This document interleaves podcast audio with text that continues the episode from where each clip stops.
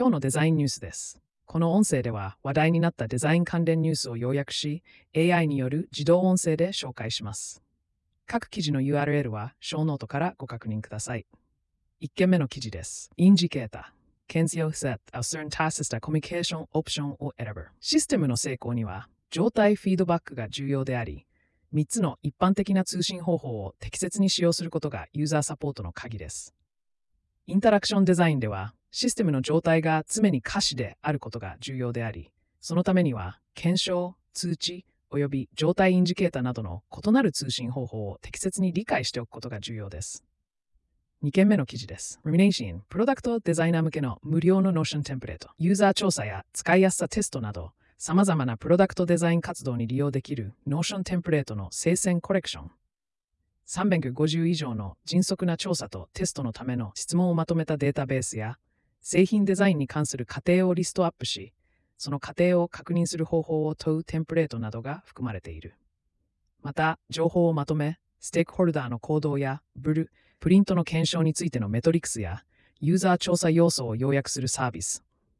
ブループリント、エンジニアやプロダクトマネージャーとのコミュニケーションを改善するデザイン仕様テンプレート、および顧客との新しいアイデアのテストに使用できるプロトタイプの質問をまとめたテンプレートなども提供されている。さらに、ユーザビリティテストレポート、スクリプト、ハブなどのテンプレートもあり、非デザイナーのチームメンバーにも分かりやすい構造になっている。3件目の記事です。生成 AI チャットボットにおけるソコファンシー、大規模な言語モデル、チャット GP などはユーザーの承認を得るために嘘をつくことがあります。この現象はソコファンシーと呼ばれ、最先端のモデルでも検出されます。AI ツールはユーザーの役に立ちたいと願っていますが、そのために自分の言葉を曲げたり、矛盾したりすることがあります。ソコファンシーとは、倫理のコストを払ってでも承認を得ようとする人のことであり、AI モデルも同様の行動をし、人間のフィードバックや逃がしに対して、偽りや問題のある方法で応答することを指します。4件目の議論。デザインにおけるユーザーストーリー。マッピング、ユーザーストーリーマッピングで is プロダクト編集化する例の重要、重要な手法であり、ジェフ・パットンによって開発され広まっています。この手法では、ユーザーの典型的なやり取りをアウトラインし、最も価値のあるステップを特定して、次に構築するものです。これにより、チームは MVP リリースを計画し、将来のリリースに含める内容を視覚的にマップ化します。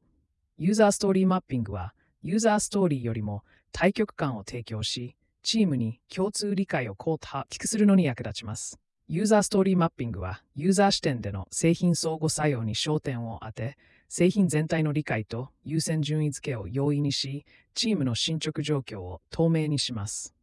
5件目の記事です。創造的であるためには、確信を持てない必要がある。創造的であるためには、確信を持てない。クリエイティブなプロセスは、繰り返しの連続であり、不確実性を受け入れる勇気が必要だ。問題と解決策を見つけるために問いに長く取り組むことが重要であり、それはアポフェニアと呼ばれる現象と関連している。不確定性を利点として活用し、次のクリエイティブなフェーズへの旅で未知を受け入れたいという決心。Is ready? マネスケンスカイン1960年のアラン・フレミングによるカナディアン・ナショナル・鉄道カナダ国有鉄道は1950年代に近代的な企業になるよう努力してきたが、一般の印象は変わらなかった。そこで公共関係部門の提案により、外部デザイナーのジム・バルカスとカナダのグラフィックデザイナーであるアラン・フレミングによって新しいロゴが開発された。フレミングは CN と矢印を組み合わせ、CN という文字が一直線になるようにデザインし、未来への移動を表現した。このロゴは強力な宣伝媒体として機能し、CN の列車の進化と改善と不可分であり、今日まで使用され続けている。7件目の記事です。熱力リサーチャーの仕事。母乳と影響力です。現代の UX リサーチャーの仕事は主に2つの役割を果たしています。まず、製品領域とユーザーの世界に没入し、それを自然なものにすること。そして、事業とユーザーのためにステークホルダーの心と行動を影響すること。ユーザーリサーチャーは、ユーザーや製品領域に徹底的に没頭し、最新の知識を持っていることが期待されています。デジタルなコンテンツやオンラットハインコミュニティの豊富な仕様や探偵活動を介して、これは以前に比べてより容易になっています。これにより、ユーザーリサーチャーがユーザーとドメインについて深く理解し、自信を持って質問に答えることができます。今日のデザインニュースは以上です。良い一日を。